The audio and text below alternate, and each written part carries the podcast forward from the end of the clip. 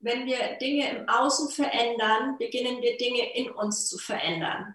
Und das hat eine große Auswirkung, genauso wenn wir in uns Dinge verändern, dann wollen wir plötzlich im Außen alles wieder ganz anders haben. Also es ist ein Zusammenspiel, deswegen ist mir die Arbeit auch super wichtig, das Äußere, das Umfeld, damit zu arbeiten, auch, aber auch im inneren Leben, in, in unserem Herz, in unserer Seele. Und nur so ein gutes Beispiel, wo ich jetzt von Costa Rica zurückgekommen bin, habe ich natürlich auch wieder sehr viel Arbeit an mir selber gemacht mit Zeremonien und schamanischer Arbeit.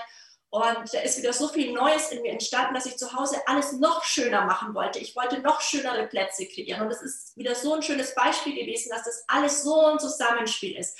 Alles ist Energie. Alles, was im Innen ist, ist im Außen. Und wenn wir im Außen Dinge verändern, verändern wir sie im Innen. Und